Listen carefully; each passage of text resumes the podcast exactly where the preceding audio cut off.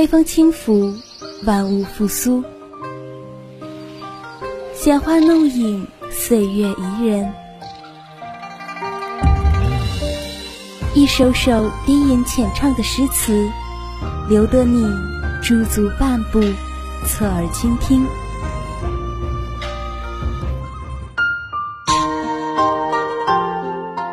窗外有雨，风里有声。偷得浮生半日闲，浮沉书海，领略人生。画中伊人在闺中月。在夕阳落日时，与鲁迅一起拾捡朝花，在历史风尘中来一场超越时空的邂逅。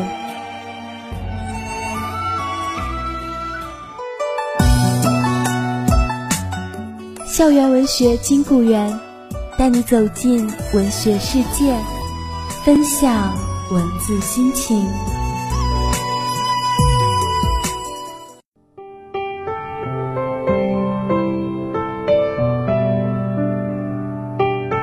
分享闲语岁月，共度温柔时光；漫步文学书林，品味人间百态。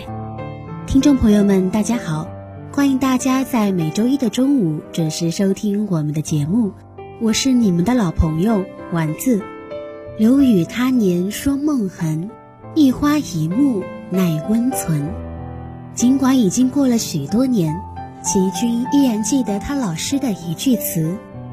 齐军曾在一篇文章中写道：“别老师后，他的词与他的慧语时时在心。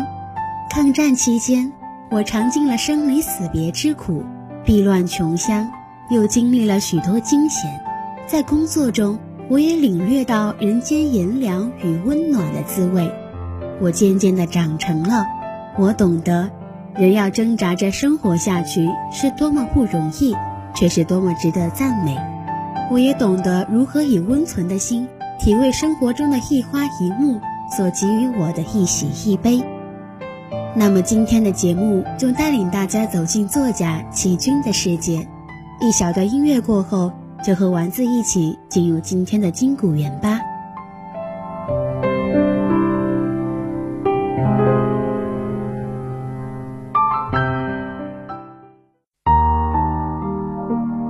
一段闲谈，一首诗，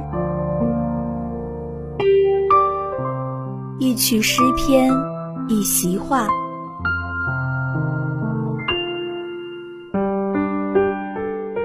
番话语，一本书，一本好书，一段情，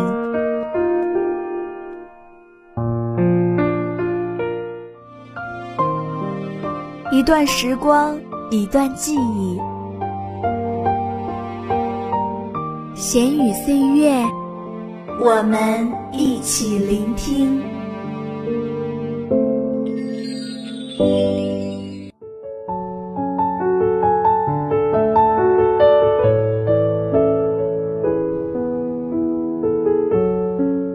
齐军生于一九一八年，原名潘希珍，出生于浙江永嘉。自1953年出版第一本小说散文合集《情心》，他陆续出版了散文、小说、儿童文学、诗词、评论等著作数十种，其中散文创作成就最高，主要散文集有《烟愁》《溪边所语》《齐军小品》《红纱灯》《桂花雨》等。他自幼酷爱文学。六岁时，父亲便为他请家庭教师讲授古典文学。在杭州弘道女子中学读书时，又阅读了大量现代文学和外国文学作品，并开始文学创作。高中毕业后，以优异成绩被保送浙江大学中国文学系，成为词坛巨擎夏承焘的得意门生。齐军随夏先生研读古籍。咏诗填词，深受其学识人格的影响，并在词学方面有了精深的造诣。大学毕业时，正值抗战爆发，他辗转于上海、永嘉等地，饱经忧患，深感国破家毁之痛。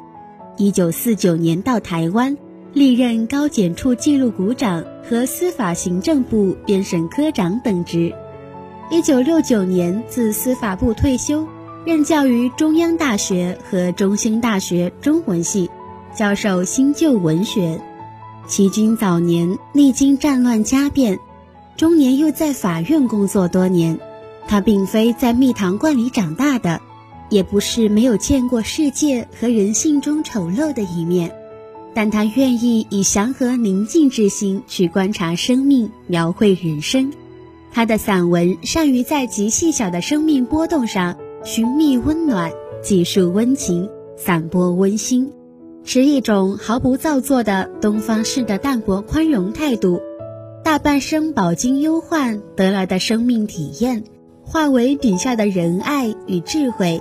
朴实厚重中透出淡淡的情味，平易近人里流露出洞识和哲思，形成自己特有的雍容典雅的生命境界。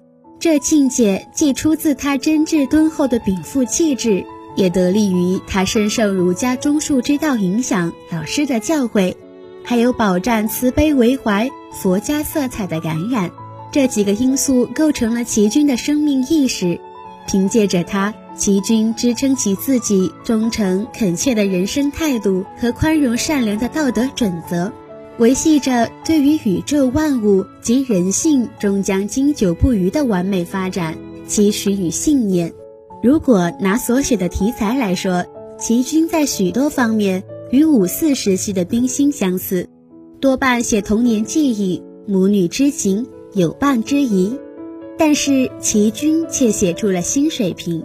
他在一个新的散文水准线上，营造了一个只有属于他的世界。齐军堪称以真善美的视角写童年顾家的圣手，在他笔下，童年不是一般意义上人类个体生存史上的同盟期，而是蓦然回首不复存在的心灵伊甸园。他是将儿童圣洁的心灵对童年的一次回忆，当成是涤滤心灵的一次巡礼。在齐军的心目中，人世间的教堂不是别的，童心和童年即是审美的教堂。他已将童年演化提升为一种鉴别真善美和假丑恶的价值尺度。来到台湾，此心如无根的浮萍，没有了着落，对家乡的苦念也就与日俱增了。当时的女作家几乎都说过这样同一意思的话。但是人为的屏障使江山阻隔，好梦难圆，家园故土只成了梦中情怀。齐军也是常常从眼前的景联想到家乡的情。春朝月夕，风雨晨昏，故乡的一草一木，一人一事，他何尝一日忘情？他先后写了《烟愁》《红纱灯》《三更有梦书当枕》《细雨灯花落》，十多种怀旧之作。她是中国现代继冰心之后难得的散文女作家，她营造了非常充实的旧日世界，带领我们重温温馨的梦境。看齐君的文章，就好像翻阅一本旧相簿，一张张泛了黄的相片都承载着许多沉厚的记忆与怀念。时间是这个世纪的前半段，地点是作者魂牵梦萦的江南。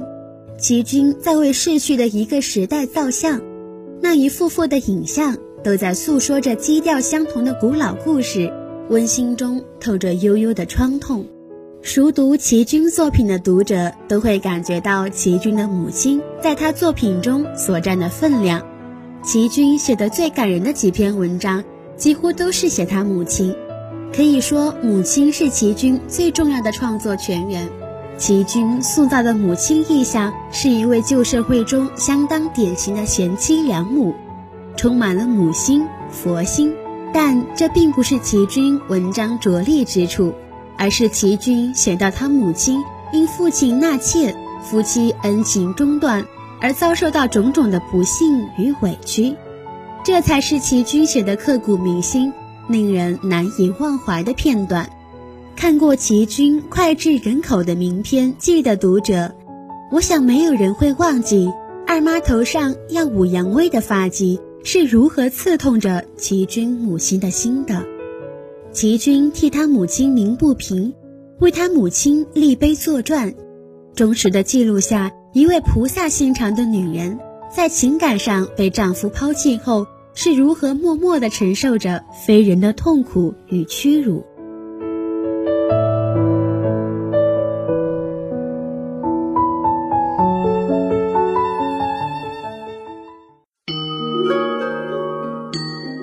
嗅一嗅。料峭寒冬里的梅香，听一听寂静夏夜里的蝉鸣，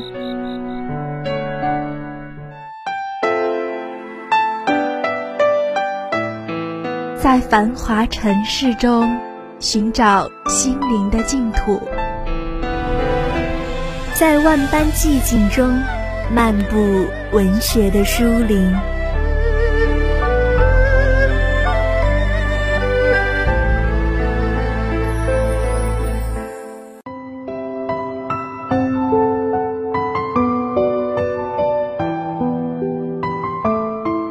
有人说齐军不善于写游记，这种说法不确切。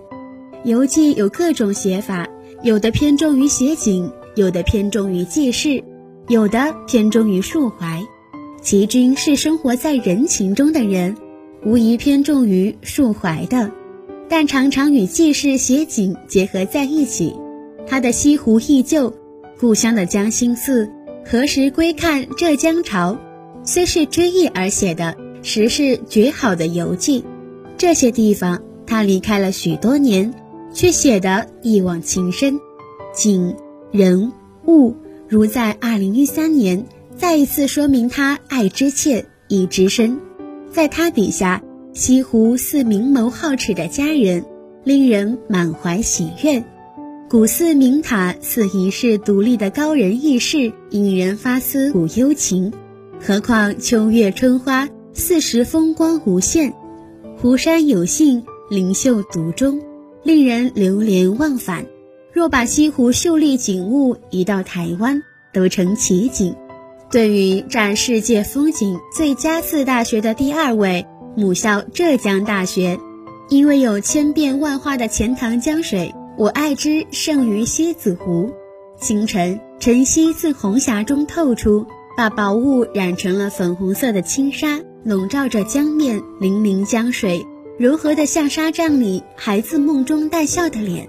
夏老师依然闲吟，诗成后传颂一时。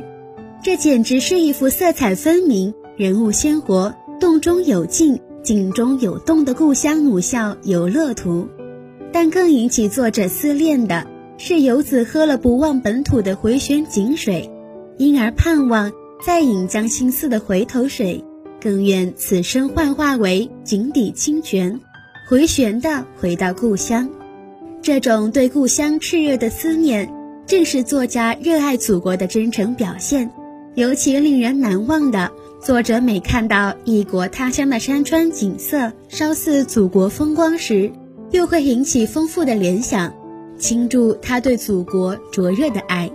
如他游美国爱荷华城时，看到万缕千条柳丝随风漂浮，他就手牵着柔细的柳条。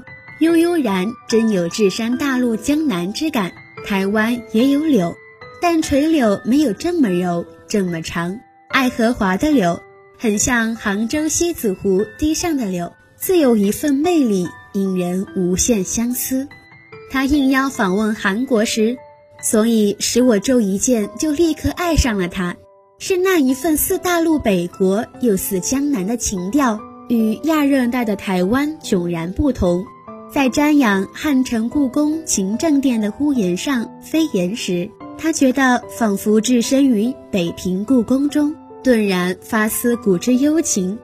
作家对祖国母亲的眷恋是那样刻骨铭心。在这些篇章里，作者不是一字一句的来描述这一切，而是用整个心胸来拥抱这一切。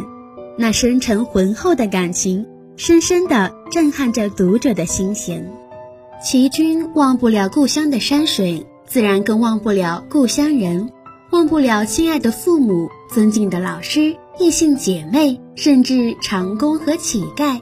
他把他的满腔思念、一片至情融入到每一篇作品里。不同的是，一般作家是一篇文章写一个人，他是一篇文章一个重点，通过许多篇章集中许多重点，写活一个真人。